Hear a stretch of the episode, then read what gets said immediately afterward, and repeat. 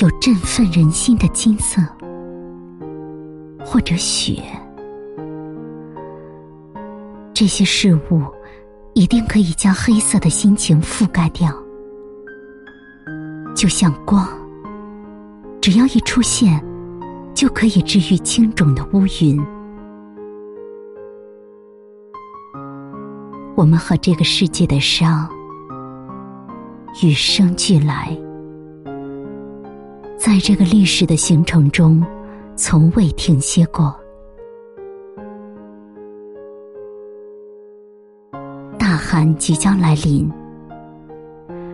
如果冷，让我们彼此拥抱。在野草长满花园之前，在信仰坍塌之前，秩序被践踏之前，点亮漫天的星辰和岁月。最黑暗的那一段，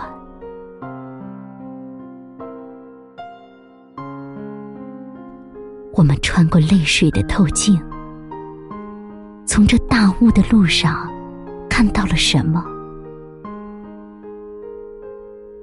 小寒过了是大寒，大寒一过就是春天了。